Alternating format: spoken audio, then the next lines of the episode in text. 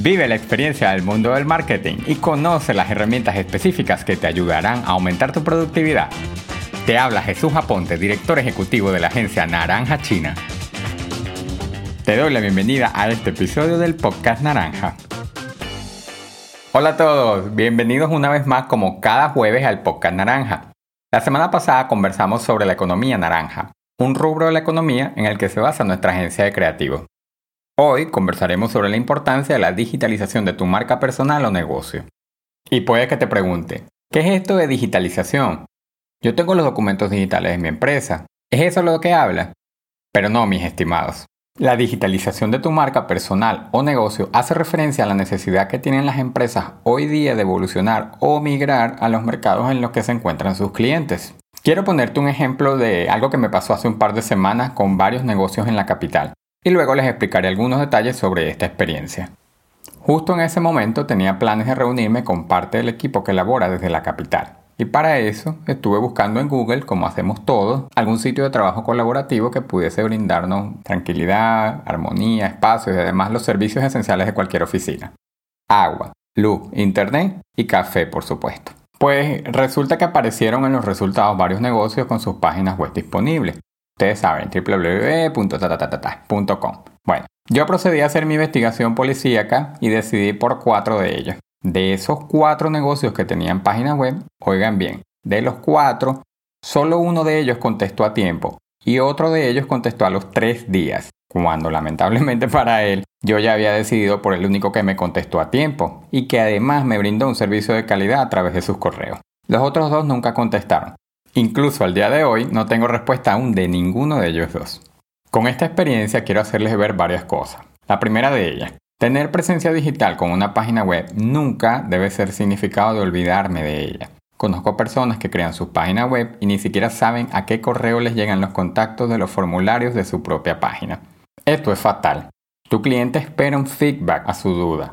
Y si tú no se lo das, quien sí le dé ese feedback se lo va a ganar como cliente. Y por supuesto tú lo vas a perder. Segundo, tener presencia digital no es tener una red social. No es sentarme, abrir un perfil de Facebook o de Instagram o hasta el mismo YouTube y listo. Olvidarme. Google como buscador líder del mercado no arroja resultados de Instagram como prioridad. Y si lo llega a hacer, es porque estás buscando específicamente el Instagram de una empresa. Es decir, si no tienes una web, no apareces en los resultados o apareces rezagado en la tercera, cuarta o hasta en la última página. Tercero, tener presencia digital no es tener un WhatsApp Business y olvidarse de atender a los clientes porque le programas los mensajes automatizados. Ningún robot sustituirá la esencia de comunicarte con una persona real de carne y hueso y que puede entender rápidamente mis necesidades como cliente. Tú pudieses tener un bot, pero trata de que no sean más de 5 o 7 preguntas las que responda a tu cliente antes de hablar directamente contigo. Y por último, las estrategias al tener presencia digital deben complementarse. Es decir, si solo tienes una página web y no tienes redes sociales, has hecho solo el 40% de tu estrategia digital. Si cuentas con redes sociales, pero no con una página web, permíteme comentarte que solo has logrado el 20% de tu estrategia online. Una buena presencia digital debe constar de varias herramientas que complementen tu estrategia de marketing digital. Toma nota. Una página web representa aproximadamente el 40% de tu estrategia. Las redes sociales, un 20%. El email marketing, 20% adicional. Y entre automatizaciones y funnels y la publicidad digital, tienes el 20% restante. Si alguno de estos complementos no se encuentra en tu estrategia, estás dejando de percibir el ingreso con el cual escalar tu negocio a otro nivel. Y como hoy es día de ejemplo, pues te daré otro ejemplo preciso de cómo funciona una estrategia digital completa.